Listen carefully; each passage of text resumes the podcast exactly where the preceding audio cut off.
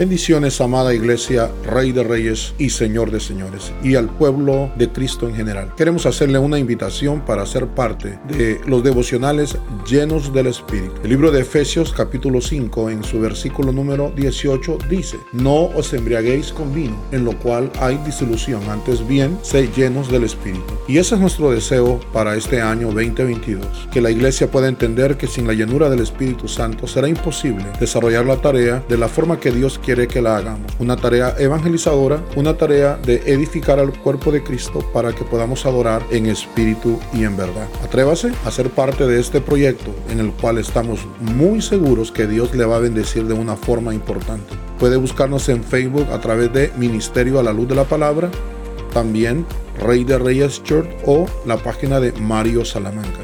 Y en YouTube por la página Rey de Reyes. Les esperamos.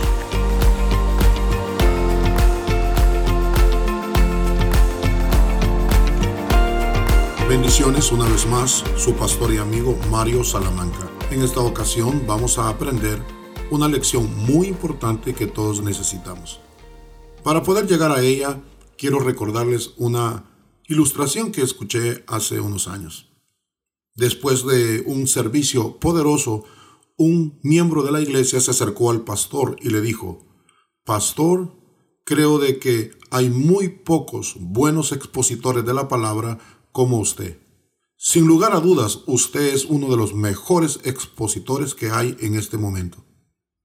Cuando iban en el automóvil de regreso a casa, el pastor le dijo a su esposa, ¿sabes lo que me dijo la hermana?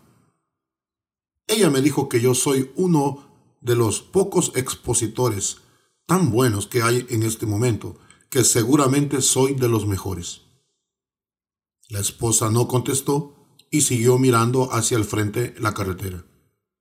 Luego el pastor dijo, me pregunto, ¿cuántos buenos predicadores habrán en este momento?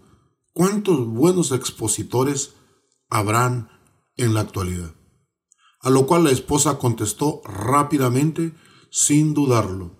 No sé cuántos habrán, pero creo que hay uno menos de los que tú te imaginas. Sí, amigo, Hoy aprenderemos sobre la humildad.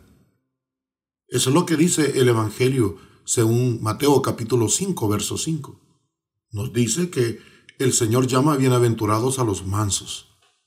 Y también la mansedumbre es uno de los frutos del Espíritu.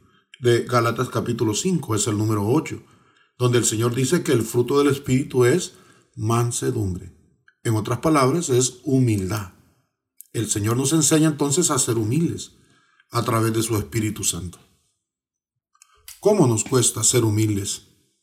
¿Cómo nos cuesta entender de que el Espíritu Santo quiere obrar en nuestras vidas y quiere librarnos del orgullo, librarnos de la vanidad, librarnos de las comparaciones y librarnos de un pecado que nos aleja de la presencia de Dios?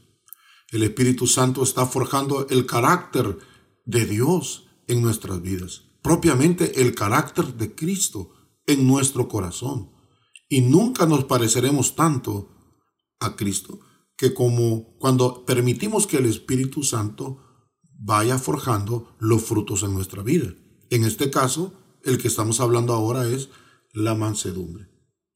Y la mansedumbre no es otra cosa más que la humildad. Y es lo que debemos aprender nosotros. Todos necesitamos de este fruto. Todos necesitamos de la llenura del Espíritu Santo. Como ese pastor que creyó a las palabras que le dijo esta miembro de su iglesia y lo llevó por un momento a perder piso y a pensar que realmente él era mejor que muchos otros predicadores. Cada uno de nosotros necesitamos entender que si algo pasa en nuestras vidas es gracias al Señor y el Espíritu Santo quiere hacernos ver revelar adentro de nuestro corazón, no para exponernos, sino para revelarnos y sensibilizarnos que necesitamos de Él, para vaciarnos de nuestra carnalidad y nuestra humanidad y dejar que el Señor nos llene con su Santo Espíritu y aprendamos a ser humildes como lo fue el Señor Jesús. Hasta la próxima. Que Dios le bendiga.